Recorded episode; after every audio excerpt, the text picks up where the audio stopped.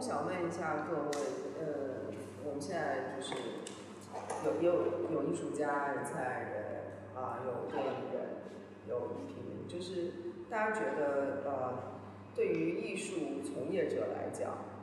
当然可能我还是认为艺术家是最核心的部分啊，不管怎么讲啊，那呃，有没有觉得说艺术创作这件事情，就我们不谈所谓的。呃，商业与否，就不谈行业性这个东西，就说就这个职业本身，呃，有没有一点启蒙的职分在里面？职分？对，职分，嗯，要怎么讲？就是他有职分，有一点，责任吗？什么责任？啊，哎，职分就有点像是教会。就是说，我们每个人，就是说，嗯，比如上上帝在这个地上安排所有的事情、所有的事物，然后每个人在这个地上都有自己的一些带有使命性的一些行为，啊，那就是某种上我们会把它叫做一种职分嘛，啊，也可以就或者说使命啊，就被选中的意思吗？啊，他也不是说被选中，就是说你就是是个 mission 嘛，就是说呃，作为一个职业来讲。那这个职业，天职，对对，或者说是天职，嗯，就我不知道，就是大家觉得，就是艺术这件事情需不需要带有启蒙的天职，或者说是功能性在讲，就是这份工作的功能性。说实话，我，你先 你先说，不是因为因为我先的话，我就会丢一个很大的，就是说取决于怎么理解艺术，就因为到底什么是艺术这件事情没有一个共识，就有点难。其实问题我先，我我的我的看法可能是有些偏见的啊，我觉得我在很长的一段时间里面一度认为艺术家的天职。就是 反主流，啊，就是很简单，就是反主流，就是你尽量把主流往往往外带就行了，你别你别去被主流往，你至少不要被主流的往往那个方向去带。是是，这个一部分，这个是艺术。对，这一部分。那我我可不可以从这个层面上来讲，它其实就带有某种启蒙的色彩，因为。对吧？他就是说你是要做跟就是百分之八十到九十的人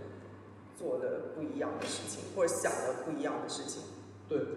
嗯，它它带有启蒙色彩，逆流的，但是它的理论性没有启蒙那么，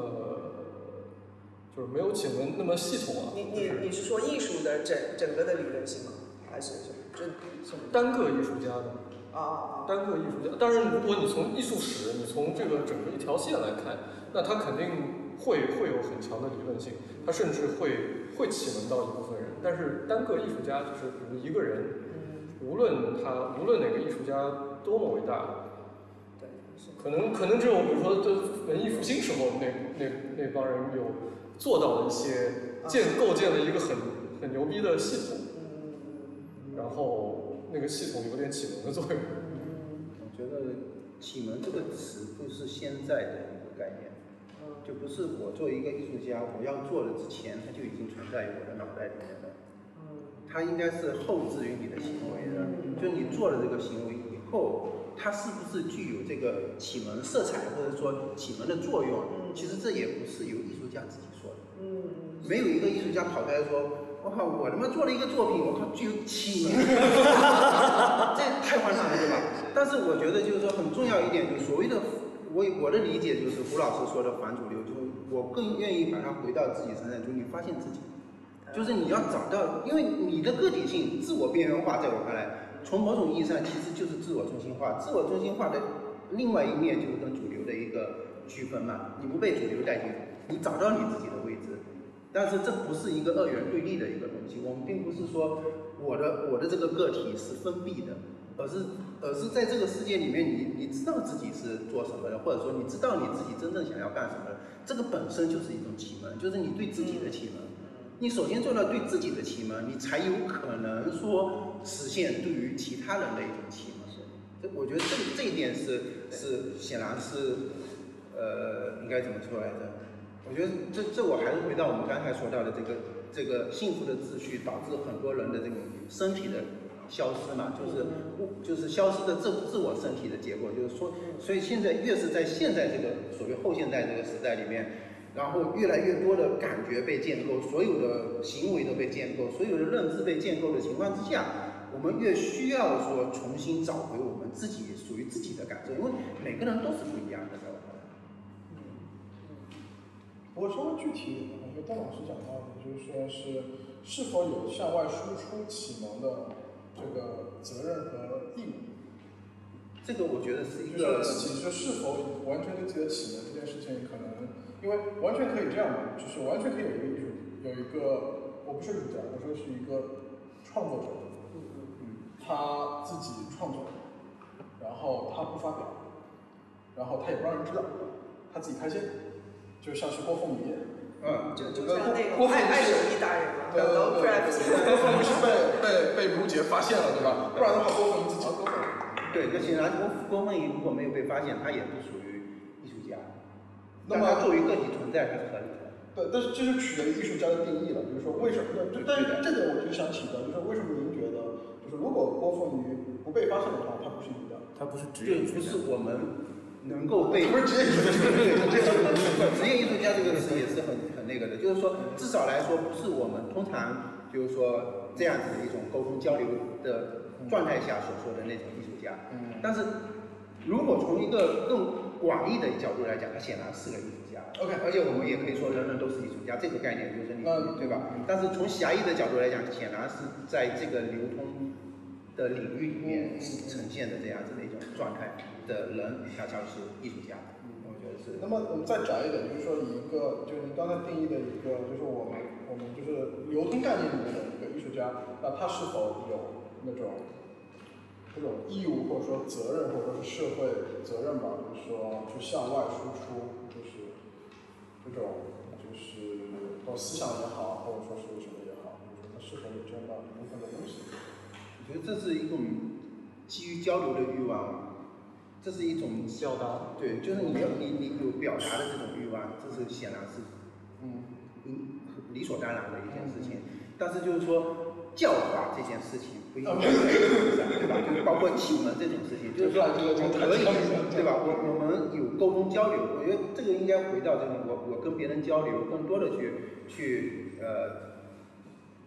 我觉得艺术家在输出呃，就发表自己的作品的的一个很大的一个目的，其实是想要获取回馈，就获取的外界对自己的一种回馈。嗯，返回来就是他向外输出的这个成分有多大呢？就是说，是不是大于回馈的成分呢？从艺术家的角度来讲，我觉得从客观的角度，在在去除掉艺术家这个身份的情况下，他发表这个作品本身就已经起到了一种传播的作用了。而这个传播的作用，其实不是艺术家本身能够实现的，而是艺术家的作品，他的到了什么地步，他才能达到。不是，这真的不是以艺术家的意愿为转移的一件事情，而是以你的。就是真诚，我觉得这个很难说的。我觉得创作力应该该怎么说所以，所以这个时候就需要策展人出场了，对吧，杨老师？哎，就对，就我我是。我可以回应一下你刚刚说的，因为你刚刚说，啊，当然我说的都是我自己的观点，就是你，因为你刚刚说，其实我们在策展人这个角色上面是，就是是一样的，就你也是策展人。然后我是说针对展览的这样的一种工作角色，所以因为你刚刚说的是在你看来艺术家是中心，然后我也只是这两年慢慢有了一点相对清晰的概念，对我来说可能艺术作为一个总体是中心，就我比较看重，或者我自己近期的话比较就希望去去始终啊能够了解和更好的。理解的是艺术总体，它到底在发生什么样？它发生过什么样的变化？哪些转向？然后啊，它今天又在进行什么样的变化？啊，然后而且仍然是跟大的现象之间的这种动态。它到底是之前了还是之后了？对我现在感觉是之后了，呃但我也当然无法回答为什么是这样之后。所以，呃，但我也作为一个个体来讲，我也会比较呃，愿意提倡在这个行业，所谓比较狭窄的，我们就说回到一个所谓的专业性艺术行业。当然，我刚刚说的职业艺术家是一个比较粗糙的说法，只是为了好沟通。就所谓的他跟画廊工作，他以他以艺术的创作和销售作为真正的一个谋生手段，等等等等这样的若干的标签贴在他身上以后，呃，就我的意思是。呃，就是艺术，我们说的艺术，其实有的时候都是很模糊的。但是最最好的一个沟通的一个过渡，可能是先把它看成一个艺术活动，它作为一种活动，它作为一种在生活的空间当中发生的活动，然后大家在这个基础面上是共同参与的。然后我也比较，就在还是一样，就在我个人看来，我比较希望大家都就在这个里面的参与的人。都比较会把艺术总体看成一种东西，而不是啊，因为相对来说都希望，就艺术它一定是有非常物质性和商业性的一面的，就这个是自古以来就是这样子的，对吧？它跟它跟财富始终是联系在一起的，它本身也是财富，它对本对很多人来说，对国家来说，对不同的个体和集体来说，它呃。它是它始终是有的，就是几百上千年都是这样子的东西，而且它会继续延续这样下去。但是，但是它的，如果你说它真的有某种啊，就作为一个活动的整体，它有一种价值的输出的话，它还是要在保全某种公益，就是非功利性的状态下，他能够有一种持续的进步性，就他自己能够活动，他自己能够进步性。所以，可能作为共同的参与者，如果能够。还是一样，就在基本观念上面，把艺术整体作为中心，好像会好一点，可能会好一点。然后另外，另外一个，呃，就是，就我也觉得艺术家有的时候真正好的艺术家，你会发现，当他真的在谈的时候，有些艺术家他能谈得很好，那大卫霍肯尼他也谈得很好，虽然他看起来谈的云淡风轻，但是他是真的对艺术的总体，至少对绘画的总体。是有非常清楚的概念，嗯，然后这种不光是技术上的，呃，观念上的和其他的思想的流变上的，所有这些东西，他都还是挺敏感的。我觉得你看他在六十年代的时候，从英国伦敦他就直接去了 LA，就我的意思是，你看他的很多举动，虽然好像因为他活得很长嘛，你看他很多举动在一个时间线上你觉得并不快，但是所有的点。都很好，他的他的他的活动的那个点都把握的很好。呃，那你说这些举动，包括空间位上的那个迁徙，跟艺术没有关系吗？你能完全这样说吗？就是，但我觉得不是吧？就是，对啊，就是，就当然他去，他也没有到纽约，就是因为纽约基本上四十年代以后已经是中心了，就新的新的中心了，对吧？啊，然后，但他也没有去纽约。他为自己选择了 L.A.，就我的意思是，就是好的，无论做什么好的，到后面可能都是这样的一个概念。他对他做的一个事业有一种看法，啊，但是通常不会把某一类的角色个体作为中心，啊，然后同时的时候，他用这样的模型来不断的测量自己在这里面需要活动的，啊，就是在不同的生命周期里面需要去做的和安排的事情。大概是这样子，说的也很抽象。那那你你觉得就是策展人的工作有没有带有某种启蒙？呃，启蒙应该是个自然的结果。就是我比较，我还是比较喜欢刚才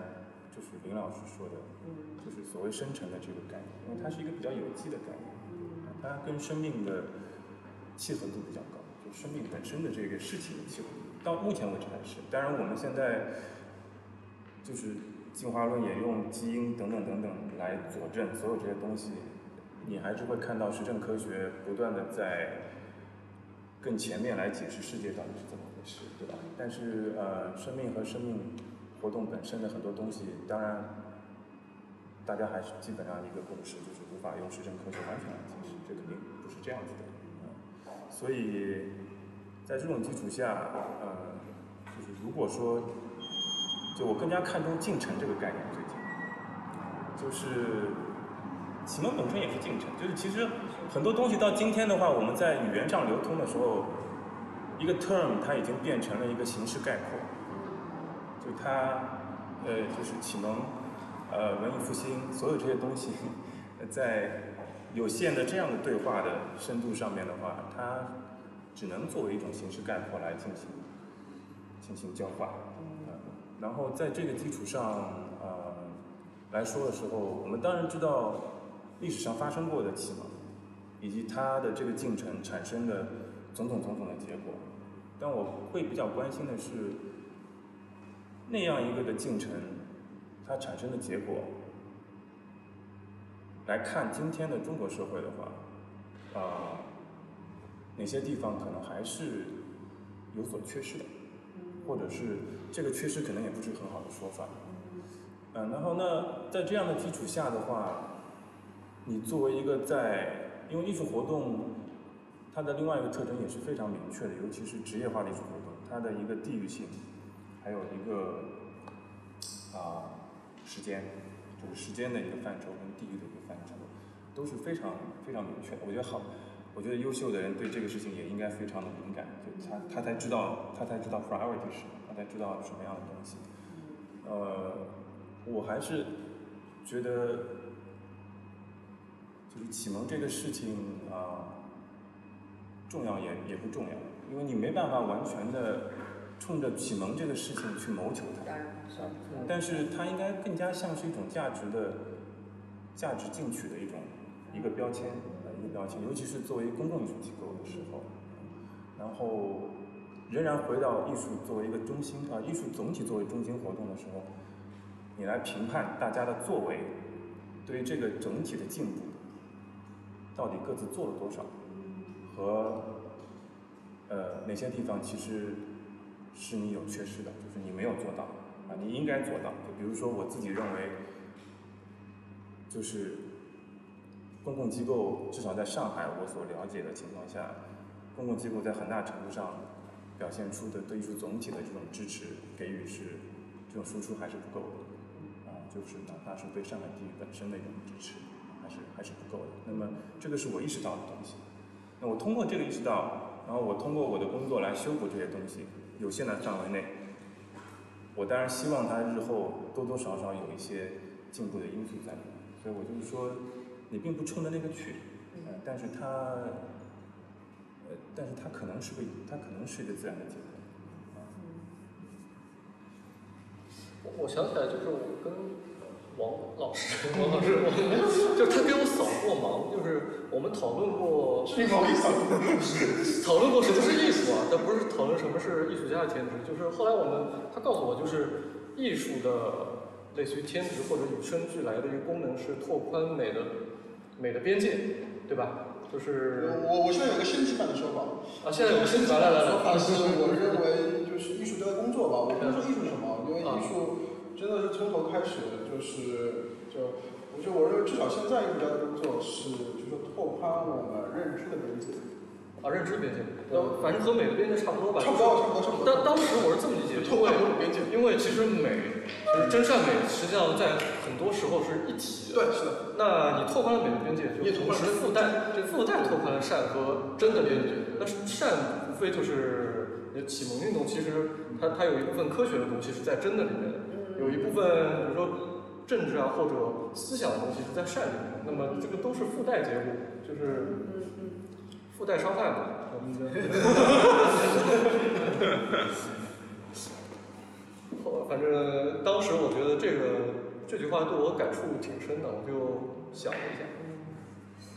哎，那这个，因为王老师刚才讲到发表不发表这个问题啊，你作为创作者，就是说，呃，但艺术家其实就关起门来做，做完其实不拿出来，就做不管做了什么吧，不拿出来，然后也 OK 的，就是啊、别人管不着嘛，就是。你没有办法不 OK 吗？就哎，就是说，呃，但呃，但是因为因为它毕竟还是还是一个个体化的一个一个行为啊，就是，但作为策展人，我可能还是要笑不好意思一样，就是因为对对，刚才我还是觉得，就是因为策展人工作本身你是不可能关起门来做的，是吧？还是我要我要怎么？我可能对策展这个不是那么的，因为我不是策展专业，其实，让嗯。你先把问题说完。就是说，呃，策策展人，就我们台面上看策展人的工作，你就是要把艺术家和观众联系起来，就最简单的一个，就是说你要把你要把作品从艺术家的私私密的空间啊，如果工作室也作为一种私密空间的话，然后把它迁徙到一个新的公共空间，但这个公共空间可以是有，也不一定是非得是美术馆机构，也不一定非得是字面上的公共性的啊。呃，说不定在某一个大富豪的一个什么宅子里面，对吧？啊，诸如此类，就是说，那反正他就是去到另外一个空间了，去到另外一个陌生的，就相对于他的这个作品而言，是一个陌生的一个一个场域。那么这个时候，也就是说，其实你就是对外了，就是你的工作，不管怎么样，你都是具有对外性的啊。那在这种情况下面，我不知道，就作为策展人，你可不可以也像艺术家那样，就是我。策这个展，我就是自己嗨一下，自我满足一下，或者说是怎么样一下？呃，因为策展也是一种表达，其实因为严肃的讲，策展也是一种表达，呃，也是一种创作。那么就是这个展览或者说项目，其实就是一个生成的一个作品嘛，啊。那么在这个层面，我不知道，就是说是是不是没有办法避免这种呃对公性，就是。嗯，可能我我我大概也是我刚才突然对我对，大概理解你的意思，大概理解你的意思。聊的时候，我忽然觉得这还是一个多多少少还是关于就策展人这个名字对应的工作的自觉性是吧？就是多多少少。当然首先，嗯，还是要甩出去说一个事情，就是因为今天中文的策展人对应的是 curator 这个英文的词，但是 curator 它的原始的状态，它是一个机构。性的 title，它是一个机构性的职务。嗯。这个机构性的职务非常明确的是跟 collection 在一起。嗯嗯。它是跟收藏在一起的。嗯。因为就是就 curate curation 这个英文的原始的意思差不多就是照顾，就是就是所有的方方面面的照顾。所以它才有 curate curate curation curate curation。所以其实这个 title 本身是因为有 collection。才有 curate，因为这些人在照顾这些东西，然后因为他们的照顾，包括物质保存状态上的照顾，包括他所每一个东西所牵连到的知识以及艺术这个知识整体，因为他们当然所有这些人一定或多或少具有艺术史的背景，或者高度的密切的跟艺术史的或者是评论家在一起工作，然后也是因为这样，他们就是理所当然的成为了。当要组织一个展览进行某种主题性的发表的时候，最恰当的一个人啊来做这个工作，所以呃，这个是至少英文的 curate 这个词原来的它的就它它的原生的一个状态，它是基于它是基于收藏的，它是基于日常的工作，所以在我看起来，在在 curate 之前实际上是 researcher，嗯，然后那个是他的本性或者说。就是他在展览当中的 role 是 curate，嗯，那他要 organize 所有东西，他 organize 的不光是知识，当然到最后的时候还有很多非常 practical 的事情，甚至像今天的机构的，呃，就是非常实操性的事情，因为像今天的很多大机构的策展人，从多多少少来讲，都还要负责 fundraising，就是募募集资金，就是要为自己的展览募集资金，就你的。你的策划案能不能上，取决于你能不能募集到资金。嗯，如果另外一个策展人比你更能争取到资金，那毫无疑问，他的展览更容易实现，是这样子。然后，但另外一方面，其实涉及到策展人跟艺术家的工作或者怎么样，因为这个也涉及到不同的项目吧。就个案跟个案的，就是研究性的展览和群展主题性的策划可能是很不一样的。啊。就是对我来说，我也很充分的意识到，在一个行业里面，就是策展人某种意义上在一个流水的上游，就是因为它会成为艺术家的各种各种各种机会的触口，或者是契机。因为比如说有藏家来了，可能带着去去工作室看的是策展人，然后呃把艺术家介绍给画廊那个策展人，或者介绍给其他的策展人策展人。那更别提策展人策划自己的展览的时候，选择什么样的艺术家来做，因为按照常规的状态的话，是那个事情的次序是违约策展人来进行展览的策划，尤其是群展的时候，对吧？就是最典型的是大型的双年展或者是文献展的时候，那策展毫无疑问是中心，那这种中心也意味着是权力的中心。是，这这这非常实在的一个事情。但是我比较，但一个是因为我也远远没有做到那样的 分量的展览，呃，但是这种实际的功利的这个呃位势上的这样的关系，我还是自己意识的很清楚。但我我自己比较远离这样的一个关系，啊，因为我的活动的范围比较小，就是，就我关心的是，尤其是这两年我，就近两年我稍微开始有更多时间阅读和想的事情以后，我更加多关心的我也说了，我或者说我也是希望去了解的艺术总体，就是总体的这个意思，所以很多艺术家，我很残酷的说，很多艺术家对我来说是根本不重要的。嗯，啊，但是这个不重要是两边说的，就是这种艺术家的好坏在于他是不是在本地和他在本地以外是是不一样的。就我的意思是，因为艺术家太多了，呃，当比如说我们在看某一个时期的艺术某些运动的时候啊，那你有些人是绕不开的，但是当你看呃，就是当你在看同期的一个展览当中，你看到了很多艺术家的时候，你会很容易的发现同质化的东西。那你就，太多了。那我基本上就是会按照，就我就看最好的，就我能看得到最好的，我我不断的去刷新这个最好的，啊，因为这个是一种方式去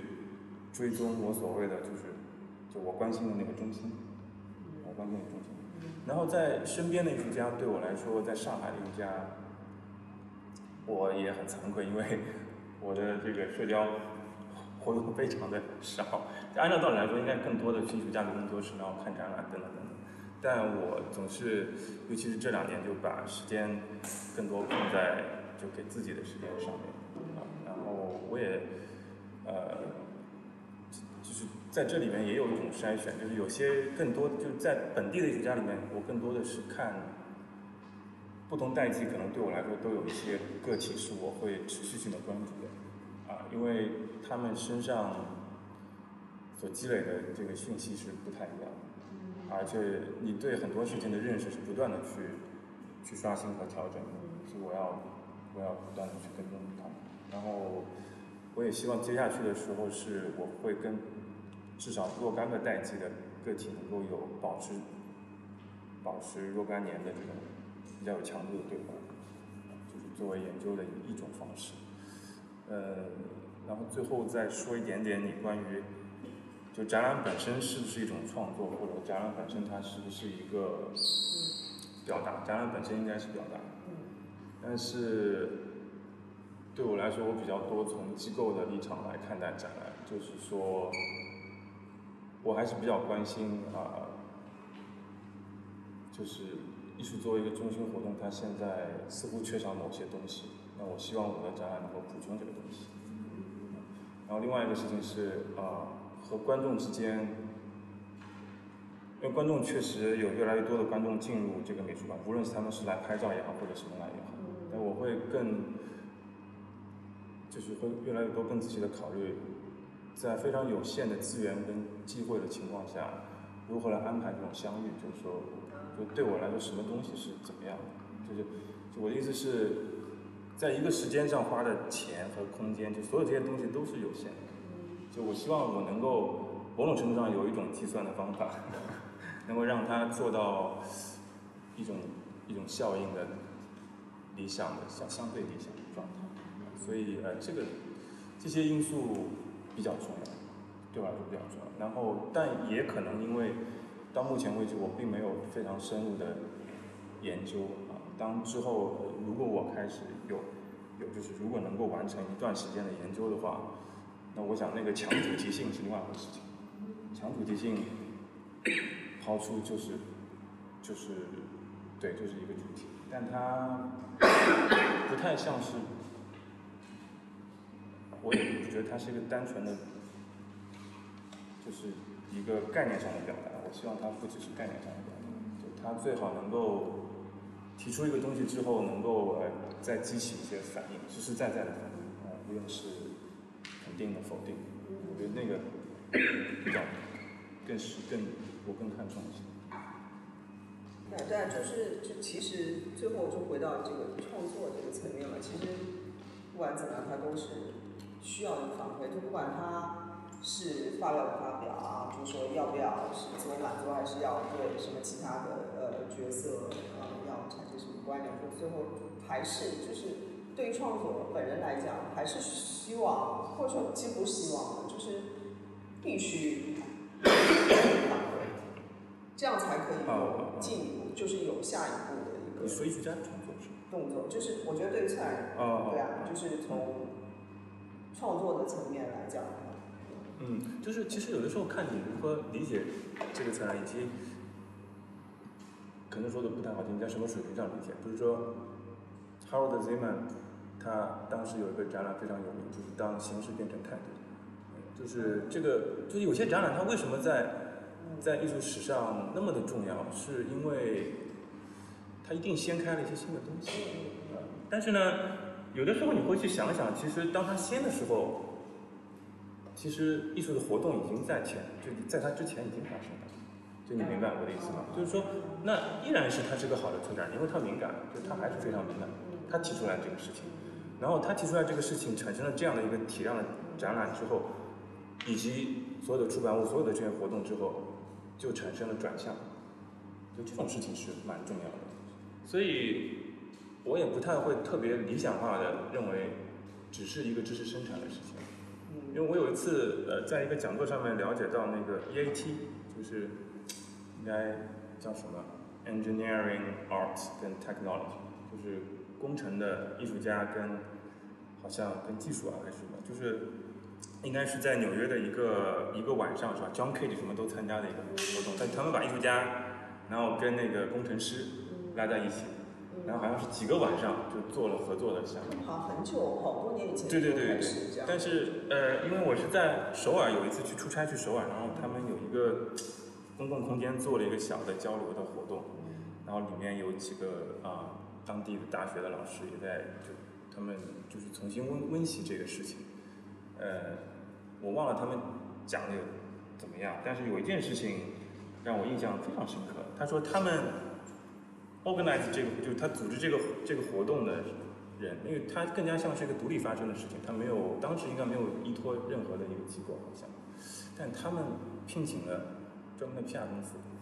啊这是一个什么概念？就是说，他认为这个事情是有非常重大意义的，就我要把这个事情发生的轨迹尽可能的留下来。那有的时候你想想，这跟艺术没关系嘛？这其实这跟艺术也有关系，因为到最后的时候，留下来的记录是更实在的东西，就是它可以被看到，它可以多大程度上的话，真的被吸收了。啊，所以就是这个小环节给我的影响还是还是挺大的，有的时候，嗯，对，所以嗯，哎，我不知道，我就又扯远了。没 有没有，反正就对他说提到这个，你这个我没听清楚，就刚才您说是他们聘请了什么？PR 啊公司 PR 公司公关啊，下一消费者。公关公司，公关公司，然后对说到宣传。嗯，啊，就是说这个我那我就正好我就说呃介绍一下，在我介绍 Coco 啊，就我们这个空间的主人啊，Coco 其实是做品牌推广，对，我是做了有一推广 我做了大概有七八年的品牌形象策划和品牌推广。对，对，就是要不要这个再也先聊一下？我刚刚在听大家讲这个，我觉得我的脑子里面一直在打架。我觉得其实其实今天晚上也是在建立某种秩序，就是听老师们讲，然后其实跟我们现在所想的东西，其实也是会有一些冲突和矛盾的。我觉得就是大家其实一直在讲，比如说关于秩序这个事情，嗯，其实我我我我我听那个大象讲了几句，我我觉得还我我个人比较认同认同感很很强。就是我觉得这个这个，呃，我们在讲策展也好，或者在在讲任何一件事情的时候，我们在讲就是价值的输出，我们希望影响更多的人。其实我觉得从某种意义上也是希望建立这这个秩序，在在艺术艺术可能我我不是特别特别的了解艺术这个行业的东西，但是从我们现在所处的这个行业是每一个创作者在输出自己。他是希望极大程度的去影响别人，让更多的人看到自己呃所输出的这套内容。其实也是希望对整个不管是行业的秩序也好，还是对呃看到他作品的人，呃看到之后内心的这个秩序也好，我觉得都是会希望有一些影响。那其实刚刚林林老师有有有讲，好，其实我觉得我当时有有听您说完之后，我脑子里有一点想法，就比较清。年轻人的想法，就是 大家讲，就是因为我们整个展览的主题叫幸福的秩序，我们有提到阅读啊，提到呃大家对这个世界的认知，然后再进步这个。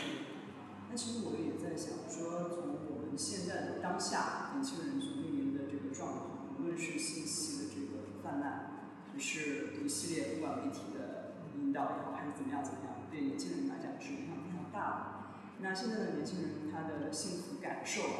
可能和呃，就是在座的老师啊，可能不一定一样。我认为每一代人每一代人完全面临的不同的状况。那我其实我自己也有在想，我我因为我跟我父母住在一起，我父母差不多今年也六十多岁这个样子。其实，在这个生一起生活的过程当中，我也一直每天 每天都会遇到各种各样的小事情，然后让我去。就是那，如果我们讲这个，现在很多人需要打破它、重组它、重塑它，啊，重新做这个好所谓的秩序。那么对于我们上一代人，或者是更上一代人，他们的幸福感受会不会比我们很强？就是，那我们需不需要真的去打破它？就是现在所建立的这一切所谓的秩序，是因为它是一点点形成的，不是一下子建立起来的。那如果一个人他真的是，去看一些我们认为的并不是非常呃有有这个内容、有内涵的东西，他自己自身感到非常的幸福。那我们是不是需要去打破它？需不需要重组它？需不需要用我们的这一切去影响它？就我们自认为的价值输出也好，或者是去影响别人也好，我们做任何事情，我们希望给大家带来更多的思考。那如果有些人他他真的是。他已经很幸福了，他思考完之后反而不幸福了。我我我我不知道啊，就是因为我们自己这个年龄也会遇到非常非常多这样的问题。嗯，比如说像我们在做这个活动，对我来说，它其实是一个我我完全是一个局外人，一个业余业余爱好者。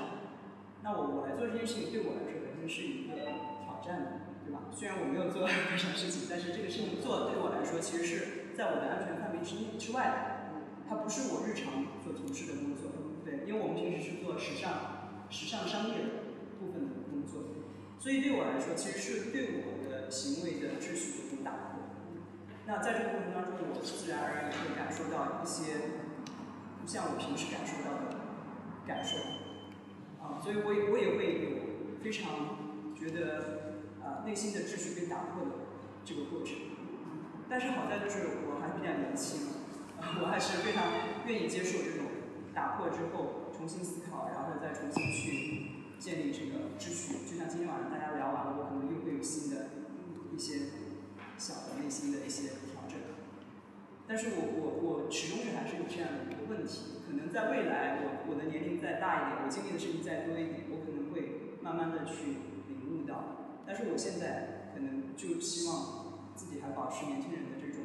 比较固执的认为，就是说，呃，幸福这件事情它其实是我认为非常的自我，啊、就包括艺术，我个人认为它也是一个非常自我。就刚刚那个飞欣姐提到的艺术的策展人的启蒙的这个，其实我认为启蒙也是一种，也是一种价值输出，也是想要去去影响到别人，去改变别人内心的秩序。那么从我这个这个从我个人来讲，我我现在更多的是觉得还是向内，很多东西还是向内，就是我觉得是呃，不管是做任何一个事情，还是建立自己的一个就是，因为秩序这个事情本身它就大众大众的一个认知和自我的一个认知的一个东西，它也不是绝对矛盾的，它也有很多其实是不断的在改变，不断在在调整，所以它是一个怎么说呢，就是它是一个不断变化的，然后可能现在我没有想过要去建立那那个那个更深层次的秩序，我还是考虑比较自我一点这样，嗯，大概是。那我要回应一下，啊，我就说，就是首先我说到的这个所谓的反思，所谓这个外面给我们建构的这种所谓的幸福感，呃，反思的目的不是达到，反思的目的就是，就像那句老掉牙的苏格拉底的话，就是不经反不经反思的生活是不值得过的，对吧？就反思的结果就是，它的结果是什么？是你想的结果，你认同你原来的那个结果，和你发现新的结果，它是一样的。我我不知道我这个表达清楚没有，就是说我反思了半天之后，发现我还是觉得外面建构的这个这个标准我是喜欢的，但是呢，最重要的是这个东西是我消化以后吸收的，而不是说我反思以后就要打破它，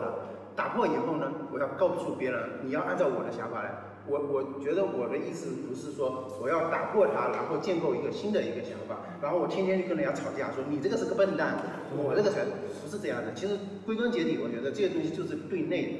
的，就是说，当我听到了一个人跟我讲说，哎呀，瓶颈，啊，有一段时间哈，我不知道我上海是不是这样子，有一段时间我们老家那边的喝酒啊，喝红酒都要加雪碧的。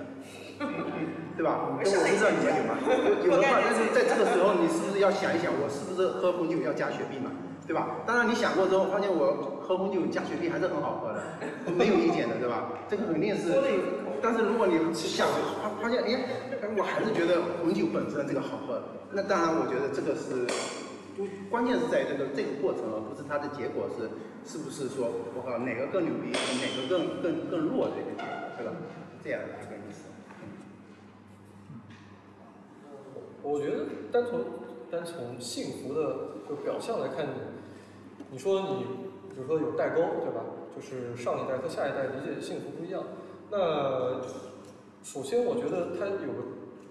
不论哪种幸福，它要有个边界。你要考虑到它还是个社会性的概念，就是如果我们下一代的某一种幸福，个人的个人的幸福跟我们理解不一样。但是如果他们每一个个人的各自的幸福叠加起来，超出了一定的边界，那你一定要去打破它。这个这个这个这个真的不是说那个，就是完全是代沟的问题，就是代沟是是我生活当中一定要面临的。上次跟王老师有有有讲，就是说因为几几代人生活在一起会面临这个问题。其实我是我是觉得就是说在我们父辈那一代啊，我没有经历过，但是我我我个人感觉就是他们的价值观或者他们的认知，或者是他们所谓的秩序比较单一一些。就是他们可能会有一个更明确的，就怎么样，对，可能就会更幸福。对。但到了可能我们现在的这一代，其实我认为是更多元化的。嗯、对年轻人来说，呃，刚刚有讲到，是呃那个李老师有讲到，比如说有各种体验观也好，什么也好，这是它更加垂直、更加细分。从我们做品牌来讲，或者说它更便于它商业化去操作。但是其实现在的年轻人和以前的年轻人比起来，我认为啊，它的的整体的包容性更加强，因为它能够允许更多不同类型的嗯人群的出现。但是现在普遍年轻人的感受，当然我我说的不一定是对的，我这个这个是个人感受到的。就现在普遍年轻人他的感受，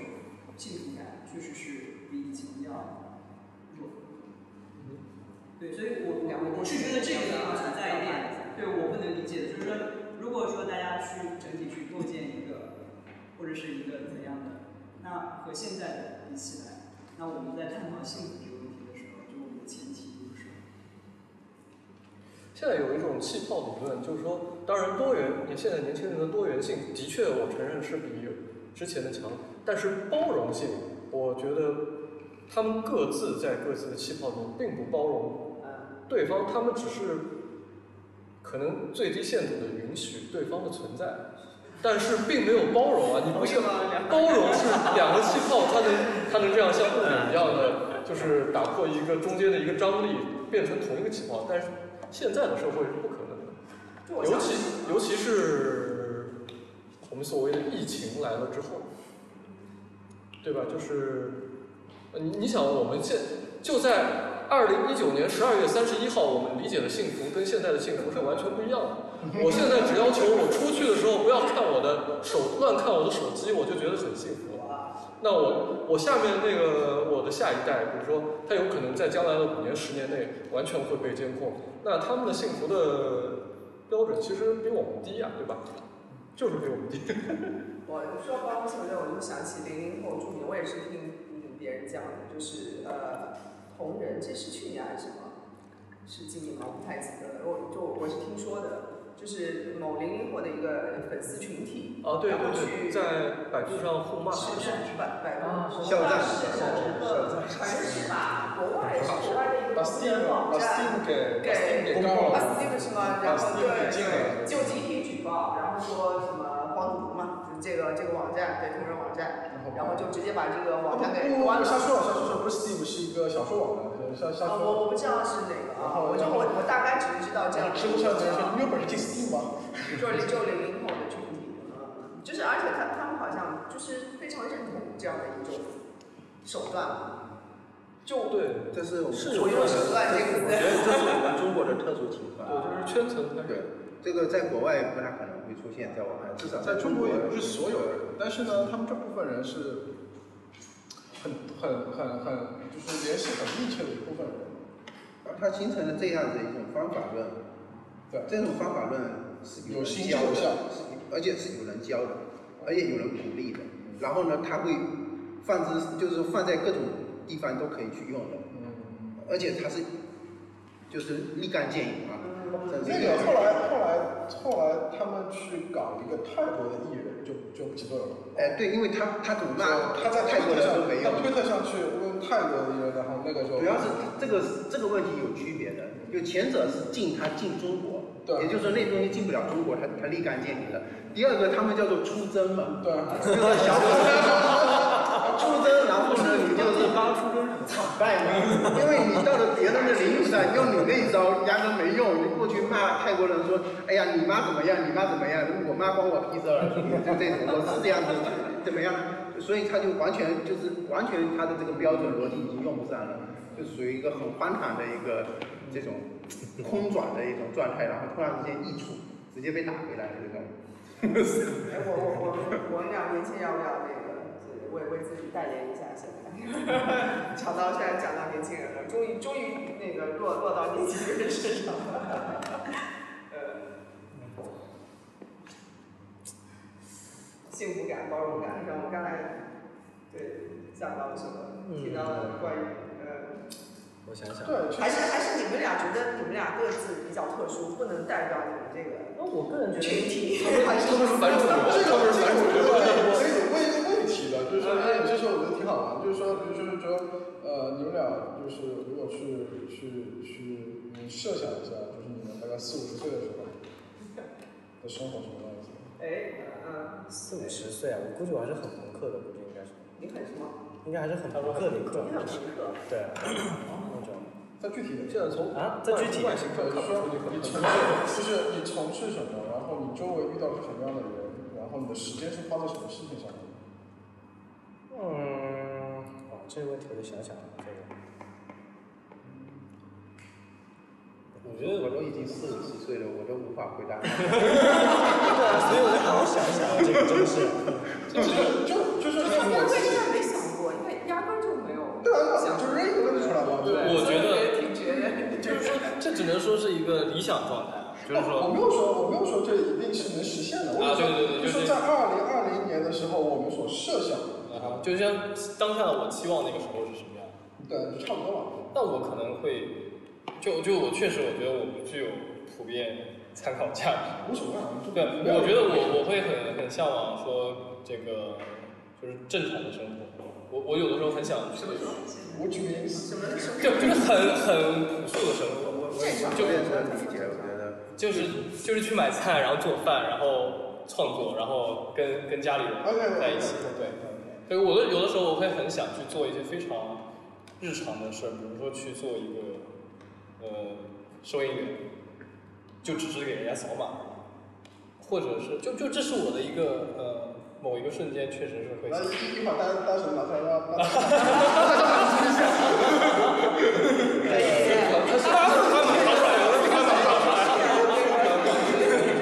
对，我在你这个岁数的时候，我做的就是你现在说的这个事情。啊是。然后，然后我现在我特别能理解你这样说的这个东西，然后当然我不知道是不是理解对啊。我觉得我现在特别想要想要过的也是这种特别所谓的正常的生活，比如说找个保安做一做之类的。哎，但是我觉得关于正常，比如说到你们那个中年，就四五十的时候，已经你这个世界已经是疯狂 max，或者说是北斗神拳，北斗神拳你应该知道吧？啊，这那那个时候那样的环境，对啊，就已经那怎么办？就那那北斗神拳讲的，但你们正好是四五十岁的时候。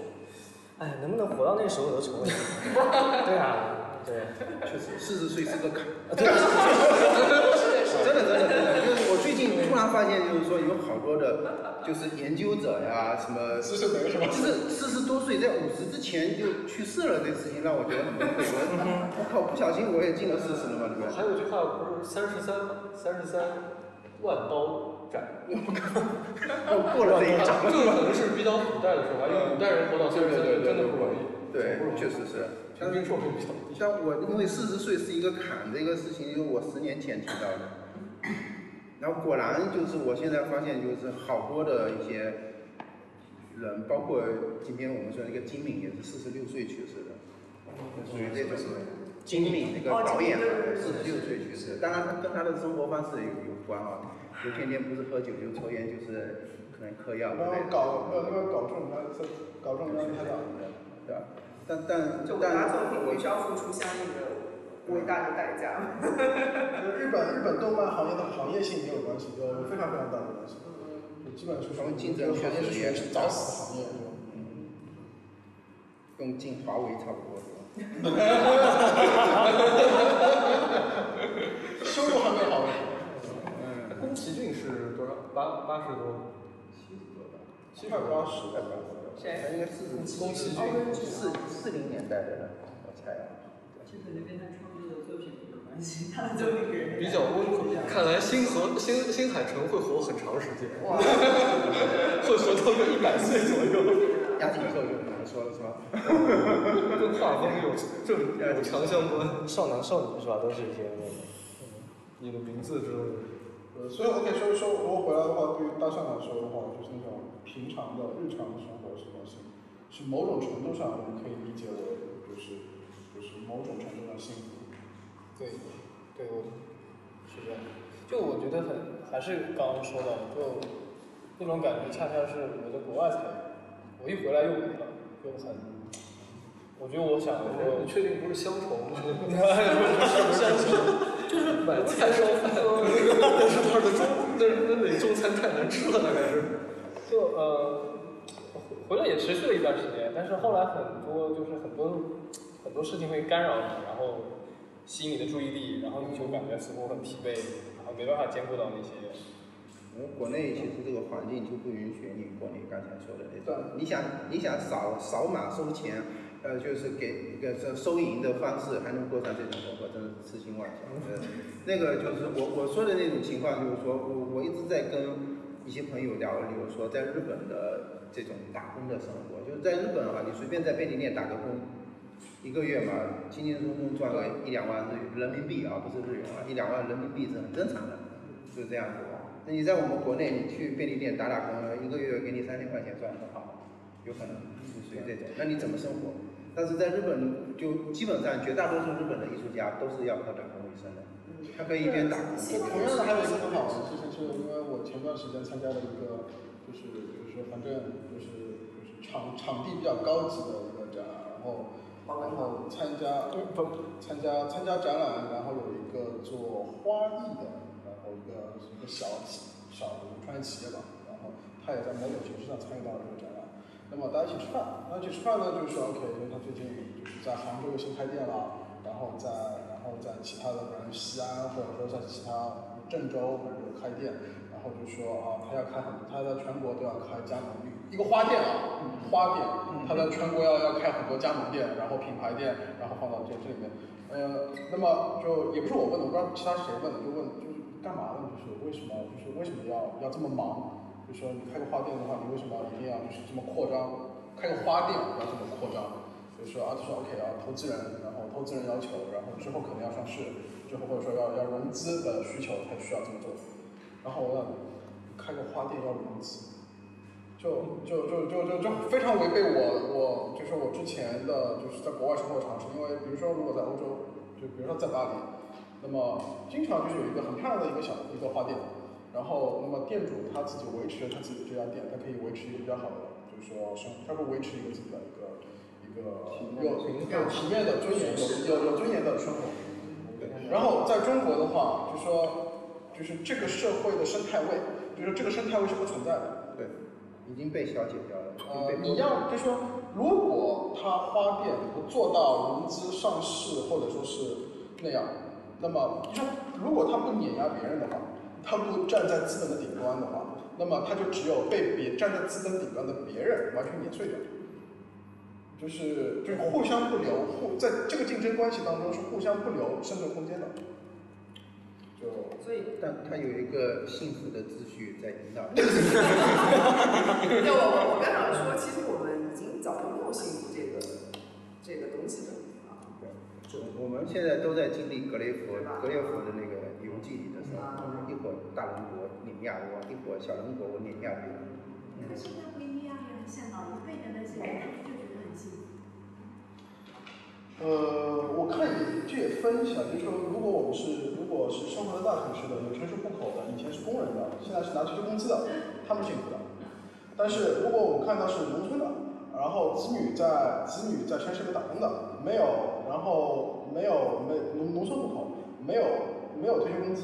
然后，然后子女们的第三代小孩在身边要照顾的，我不确定他们幸福。而且就是说，他们如果他他们有子子女是呃处在王老师刚才讲被碾压的这样的一个系统里面，他们真的会。大多数啊，你。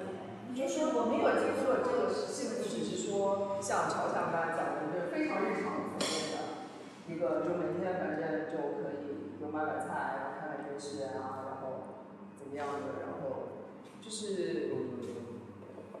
其实我们就是大家其实是就是讨论，就是说关于就是说到底。我今天早上从家里走，今天早上从家里出发，我爸躺在那个沙发上看电视，然后我就没留意他在看什么电视，因为我爸比较喜欢看《手撕鬼子》这样的那个。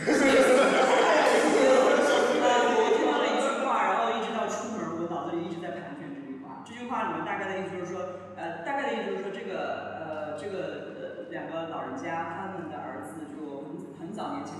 家，然后中间十年没有回来，然后他现在不知道发生是发生了什么事情，他顿悟了吧，然后就回来了。回来了以后，妈妈就很开心，然后他大概的想的就是说，我现在懂事儿了，我回来，然后过过两年给你生个那个大胖孙子，然后你就可以安享晚年的那个安晚年之乐，这样不是挺挺好的嘛？就是那个啊，老师就很开心。很开心，就这种那我我当时，因为我现在就是当下就处在这样的一个状态里，所以我就当时一听到这个话，我当时正好在关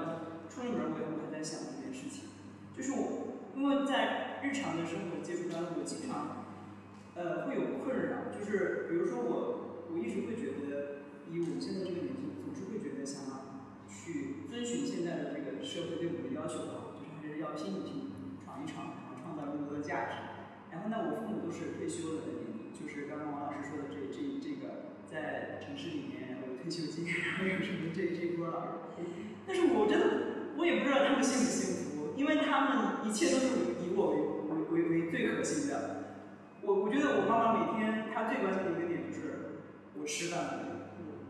她每天最最关心的一个点就是不不管我什么时候回家，哪怕是对，哪怕是我十点钟回家，我夜里十点钟回家，她已经睡着了，她听到我开门的声音，她还会起来问我说要不要再给你加个饺子。然后这个这个我想到两个点啊，说一个点是就是我小时候以前就看崔永元写的他自己的一个一个书嘛，然后它里面讲的他有一次他们的团队然后去山西的某个村子里面，然后不知道采访过什么事我忘了，呃和和矿难没关系，但是但是那些年头是矿难多发的年头，但是他要去做采访的事儿其实没什么关系的。他到了那个村子之后呢，就是不知道是迷路了还是怎么说他可能要问一下，就是路边大妈，就是问个路口人问个姓什么事情的。呃，但是对于村子里的人，他很明确嘛，就是说这个是呃，就是外来外头来的，而且一眼一看就是就是可能是北京，就不是不是地方上的，就北京那边过来，然后看着还像是记者的样子的。呃，就他还没有他他还没有开口，他大妈就马马上哭了。就就就马就就就马上哭了，就是说就是非常害怕的一种。然后后来他同事告诉崔永元，就说来自什么呢？就是说他们每天生活在担惊受怕当中，就是太多各种矿难，就是说小孩有可能就说明就没了，然后回头然后就等到，然后他们等的就是记者，然后过来去采访，就是或者记者过来曝光，所以对他们来说就是说这是不祥之兆，就是说就是这这会严重的激发他们的焦虑。就是说，这些人在当地的出现，会非常非常严重的激发他们的这种焦虑。然后就我自己，因为就就有小孩嘛，我自己有时候也会想，等我到了，就说等我到了，可能说七八十岁，那么就说，就我的安全感可能是来自于我的小孩的安全。那么这个时候，就是这种焦虑也可能会被放大。那么就是看他，你吃饭了没？你体检了没？你睡觉了没？你就是我我我很怕，对吧？我我我我就是我我很怕我走的比别人晚了，就就这种就是就是这这是百分之百会出现的这种很强烈的焦虑。对，那刚刚这个这跟姐姐有提到，就是呃年龄大一点，然后那个幸福感，我才我才切身的跟大家，因为大家毕竟我们跟父母生活在一起，我正好是这样一个案例。其实关于这种实感，其实很有感受，我也没有得过。我我是我是七八年嘛，就咱仨算是那个终于遇到这么一七零后，但我我我挺零七八零前，我妈也七多了，然后虽然说在上海，但其实我现在工作性质就是我真的也很惭愧嘛，就是其实我做不到说每个礼拜回去就那样那样，但但是我妈每天就是几乎每天就也会就发条说我今天吃了什么或干嘛的啊，但有时候呢就是说呃前两年呢就是她还会就是呃比较，因为前两年身体还行。就是也比较愿意跑，然后今年也确实因为这个也也我我也不想让他走动了。然后那他比如说过来给我做个饭或干嘛的时候，呃，其实说老实话，我妈厨艺一般般啊，就这两年算好多了啊。但是但其实老妈做的饭你怎么着就是就就好吃嘛，对不对？你你就是要，但是呃，我其实很多菜我是真是不喜欢吃，呃。就我现在就就大大实话了，然后但但是我妈呢，她就会固定的就会做这几道菜，嗯，就很奇怪，就是她其实就是我我她知道我其实对那个菜没有什么胃口，那可能也是因为她厨艺有限啊，anyway 反正那我我反正她做我就会吃嘛，那不管你吃或者不吃，吃多少，其实我发现实际上这个并不是她满足的点，也就是说其实比如说他做一大盘红烧肉。或者说我其实很喜欢吃炒饭，比如说如果他做一大份的炒饭，一大份红烧肉，然后我把它们全部都吃光，嗯，或者说他继续上，我我如果我我身体允许，我还可以继续吃的话，我继续吃，继续吃，继续吃。但我发现他可能会永远不会觉得满足，就其实不是我吃什么和吃了多少就就你讲这个，我其实特别有感触。所以其实我我老是希望他们能幸福，但是我有点搞不清到底什么能让他们幸福。对对对，就是这个，所以我要？这个行为有有点自我满足，就就是说父母给你做一点东西，你要不要不不要，我给了，他感觉这是一个有交的自我满足。然后呢，我刚才呃，这位老师，我我就说一下，就是说呃，就是说上了年纪的这部分人，就我们撇开刚才王老师说的，就是说你这种区分啊，就是说有很多的地方的那个区分的这个有有很多地方上的人肯定是不可能是很幸福的。那么即便是在城市里面的，我们现在看上去觉得挺幸福的这样的人，我觉得幸福是可以通过比较来获得，就是因为他在我们这个年纪的时候，他其实是不幸福的的。相对论。然后呢，他到了现在的时候，他我已经这样了，以前很糟很糟，想想以前我就很幸福，对呀、我还有什么好说的是他们以前过得非常辛苦，所以现在比起来就觉得，哎呀，现在过得好幸福。对。而我们认为那个八零年代的时候的那种幸福感和那种满足感跟现在是不一样的，所以我们现在看到九零后啊、零零后，觉得他们很不幸福，但未必他们觉得不幸我福。我我不觉得我们看到九零呃九零后他们不幸福，幸不幸福？刚才说那个九零后的幸福感或零零后的幸福感指数有点低。呃，这个我不是我我我我可以肯定的去说，因为我肯定不是我说的这一点，但是对吧？肯定不是我说的。首先说了，因为因为我我始终觉得这个东西是不能量化，这这不能量化，每个人其实真的是很不一样。然后我们经常会有一个刻板印象，就是说九零后就特别的什么自我为中心，然后特别自私自利，然后勾心斗角，特别擅长世故等等。但我遇到了好多九零后，我觉得跟我没区别。当然，我觉得我一直还是二十几岁啊，虽然我已经。我觉得，哎，我我们沟通起来特别顺畅。我觉得我们，呃，其实真的我没有遇到过像我像我们平时听到的那种特特别世故的九零后。妖魔化。哦，我我遇到过。我我是没有遇到过，说实话，就属于这种的情况。那么我们只能说这种，呃，这只能证明说幸福感这个东西是很难量化的，真的不是央视那种你幸福吗？就那种的。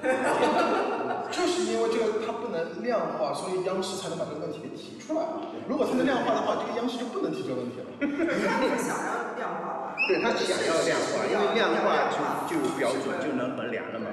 对吧？是属于这种。我记得好像是有幸福指数这么一个东西。嗯对，有一个全球的幸福国家的幸福指数批。这个是怎么来的？这个从哪儿？源自对，是是城市。这这种好像是统计，比如说食物占了你收入的多少，还有，呃，和那个和那个基尼系数有点像。也可以看自杀率，可以通过看自杀率来判断。它有些指标吧，它有几项，几项比较那个量化的指就相标。对来自杀率高的，那肯定幸福指数会低一些。但是我不是还有被自杀这个事情。但是中国的自杀率已经很高很高了呀。实际上好像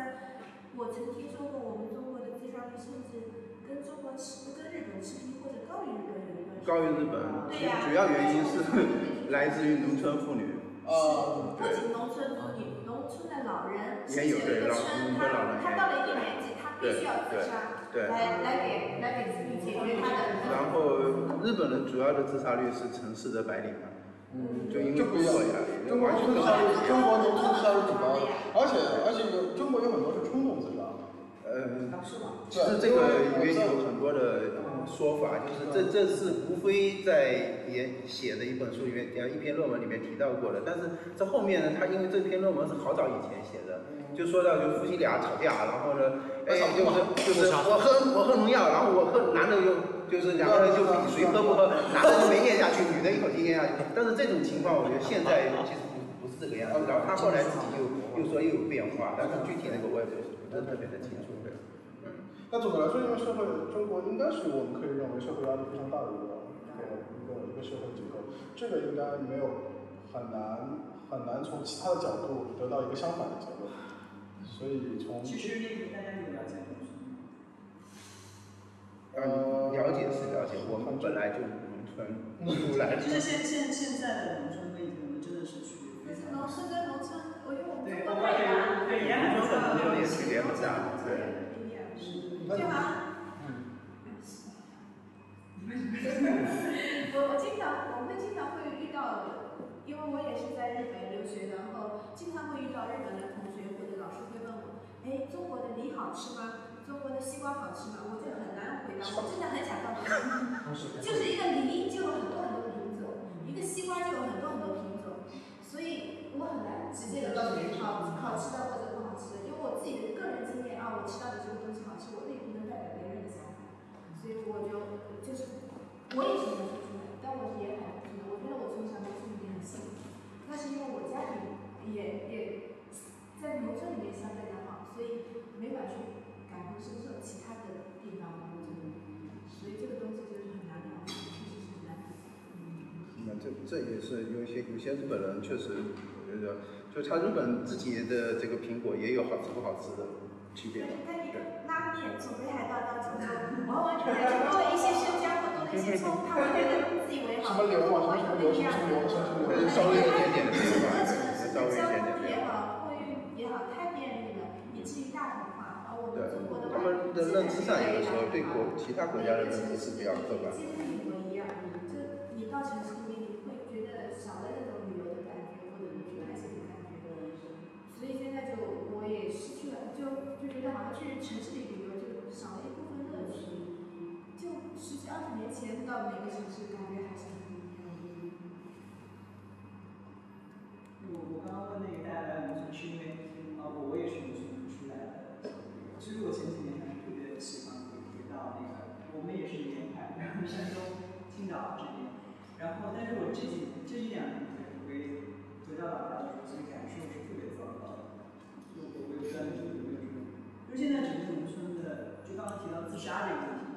因为在农村现在基本上被抖音啊、快手啊这些东西其实是。包括在农村的婚外情的概率，其实比城市里高很多。嗯，对。基本上在城市里，我我自己好像不太知道我身边有哪哪位家族有这方面，但我我也不太敢去讲。但是农村真的是概率非常非常的高，就是他他基本上家家户户都有这么几几几个几几个家庭成员是有这方面的问题，就是以至于就是你回去看他，他完全不是我们想象中的那种啊以前啊我想象中的农村他。还是比较纯净一点，然后农民嘛，然后朴素一点的，对啊。现在其实是你在一起聊的都是谁家要拆迁，在哪里再盖个房子等着拆迁，然后谁家媳妇又怎么了，谁家儿子又怎么了，然后天天小朋友哪怕一岁两岁，被在城市里的父母打工的父母送回家以后，老老人照顾，他也就会在玩抖音、刷抖音，就一岁两岁的小朋友，甚至是可能他还会对自己爷爷奶奶动粗啊，然后老人也不太会去。管教这些问题其实就还蛮蛮严重的，所以你说现在农村它，就刚刚提到农村幸福不幸福这东西，我觉得还挺难说，就不太了解，现在已经不是特别了解在那个生态里的人，他所处的那个，不是我们以前想象的那个样子，嗯，是我们所不了解的。就像我们说拼多多，我不知道它为什么能上市，都是一个这么牛逼的企业，是一样的道理，就可能五环以外的北京才是北京的样子。我妈，因为我妈跟我天天都在这种，就好像北京已经是对他们来讲就一个，已经变成可能前段时间是什么？K 歌吗？就手机上 K 歌，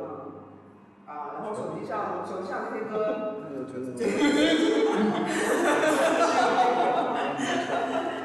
就这样的，就就这种群体视野，舞蹈一直在 K 歌。啊是吗？K 歌，K 歌，K 歌。上周在全民 K 歌上唱了一些。哦，哎，这个就全民 K 歌。哦。让我妈关注。但是但是全民 K 歌就比如说就这这么一两个一两周之内，就是把你想唱的歌全唱完了，然后就不玩，就这个。你要去全体设备很对，就就是要学这个。全民 K 歌上，我发觉那些歌后啊，绝对是厉害，就是他能唱到两千多首，然后他的确是那种人，的确是具备了歌手的素质的。那是职业全民 K 歌。对对对，是是有这么一些人的，就是跟有职业蹦迪一样，对吧？就是啊，对啊，确实就是 K 歌是非常能消解人的压力的。对对对。日日本发明卡拉 OK 不就是大大为了为了减少这种这种自杀率嘛，就是这种，对，就他大家可以去发泄，唱歌发泄。就觉得他淘宝或者买个东对，对他们来讲已经是就是。我觉得它衍生了很多新的商业模式，接龙啊，大家搞广告，拼团、秒杀、接龙，对，就就父母的群里面会经常会有这种，就是啊，他会让你接龙给他去，就比如说几个人接，游戏越来越便宜，就是接的人越多越便宜。买买东西不是游戏，买东西。要砍价啦什么之类的。哦，然后就是这个买东西变成了一个游戏。对，它就带着各种特别新鲜的一种乐趣去玩这些东西。